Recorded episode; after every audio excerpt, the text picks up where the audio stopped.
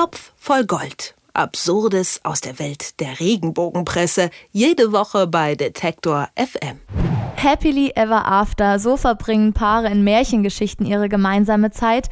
Den britischen Royals Charles und Camilla, denen ist es eher nicht vergönnt, denn egal was die beiden machen, die Klatschblätter berichten regelmäßig von der großen Trennung. Das geht schon seit der Hochzeit so, in diesem Fall also eine Never-Ending Story.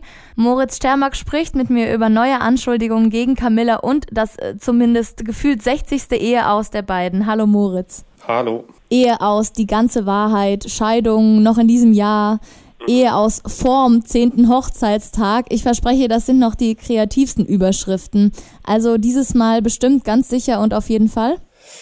Ach, ich weiß auch nicht, wo, wo sollen wir da anfangen? Also, ähm, nehmen wir vielleicht erstmal das, was, was in der Regenbogenwelt sozusagen Fakt ist. Ähm, das goldene Blatt hat in der aktuellen Aufgabe vorne drauf wieder groß eine Blitzscheidung zwischen Charles und Camilla verkündet. Jetzt doch, ähm, jetzt doch passt da ganz gut, denn ähm, du hast ja gerade eben schon ein paar ältere Schlagzeilen zitiert, Ehe aus vor Weihnachten, Blitzscheidung und so weiter. Das, das gibt es schon seit Jahren, so immer irgendwie im, im Halbjahrestakt, würde ich äh, sagen, ähm, bringt das Goldene Blatt eben diese, diese Scheidungsnummer zwischen Charles und Camilla.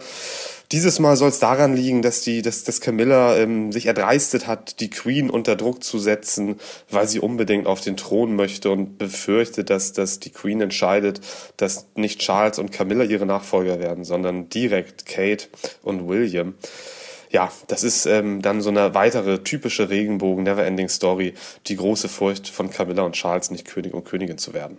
Also ich muss das mal kurz erzählen für die Zuhörer. Moritz, du hast uns eine kleine Collage geschickt. 20 Titelblätter allein eben im goldenen Blatt, davon hast du gerade erzählt.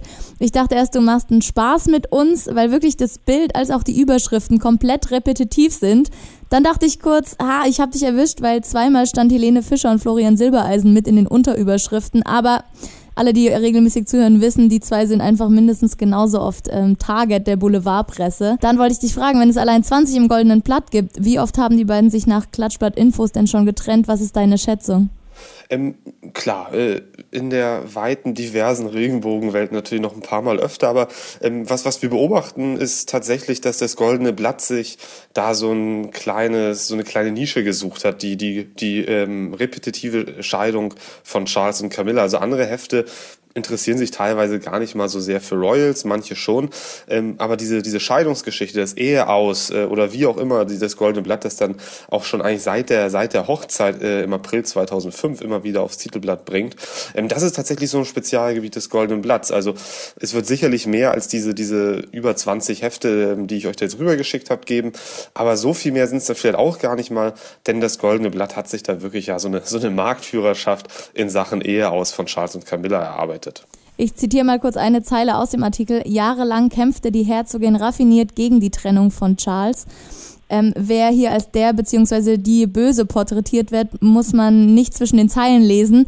Sind äh, sich da alle immer einig, wer das Enfant terrible ist und dementsprechend schuld am verlorenen Glück? Ähm, definitiv, ja. Also ähm, die, die Geschichte dieser, dieser Beziehung ähm, reicht ja schon deutlich weiter zurück. Es gab eben die Ehe zwischen Charles und Diana, da erinnern sich sicherlich die meisten dran, die Königin der Herzen, die dann ja auch auf tragische Weise starb und das ganze, diese ganze Beziehung zwischen Diana und Charles ging ja vorher auch in die Brüche. Und ähm, ich glaube, es gibt relativ begründete Vermutungen, dass die Ehe auch deswegen in die Brüche ging, weil Camilla da immer zwischengefunkt hat. Also Camilla galt schon immer als die große Liebe von Charles, die dann aber irgendwie verhindert wurde. Camilla hat eigentlich keine Chance. In der Regenbogenpresse wird ihr auch immer wie ein Alkoholproblem unterstellt, äh, wenn irgendwie mal ein Foto auftaucht, in dem eine, durchsichtige Flüssigkeit im Glas zu sehen ist, dass sie in der Hand hält und so weiter. Also da gibt es die ganze Bandbreite gegen Camilla. Nun hat sich, glaube ich, wenn ich das aus der Ferne richtig mitbekomme, so die Stimmung Stimmung im Land tatsächlich so ein bisschen zum Positiven gewendet. Camilla kommt inzwischen ganz gut an und da hat die Regenbogenpresse es auch so ein bisschen schwerer, vielleicht äh, sie immer so als den Buhmann oder die Buhfrau darzustellen. Aber das hält das Goldene Blatt eben nicht davon ab, auch in der aktuellen Woche wieder ähm, ja, so zu tun, als würde alles an Camilla scheitern. Ja, auch in diesem Artikel ist wieder ein Foto von Diana dabei. Den Vergleich wird sie wahrscheinlich zu Lebzeiten nicht mehr los. Ähm, du hast angesprochen, der Artikel beschreibt, dass Camilla Königin werden möchte und mit allen Mitteln verhindern, dass Kate diese Rolle übernimmt. Weißt du was über die Beziehung der beiden Frauen in Realität?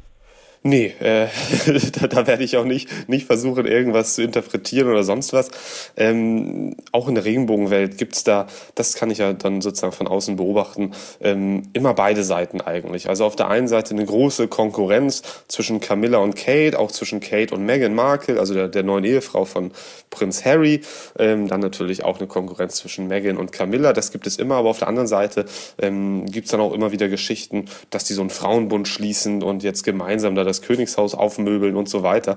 Ähm, es ist einfach, wie die Regenbogenwelt es eben macht. Ähm, sie drehen sich ihre Geschichten, wie sie wollen.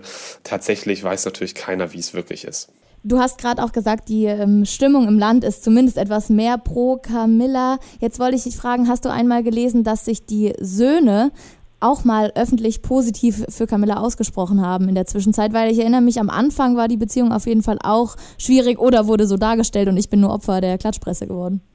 Ähm, ja, tatsächlich ist es ja, glaube ich, so gewesen, dass das auch äh, William und Harry natürlich, ähm, glaube ich, wie jetzt äh, in ganz, ganz vielen nicht königlichen und nicht royalen Familiengeschichten es erstmal so ein bisschen kritisch gesehen haben, wenn der Vater eine neue Frau oder auch wenn die Mutter einen neuen Mann heiratet.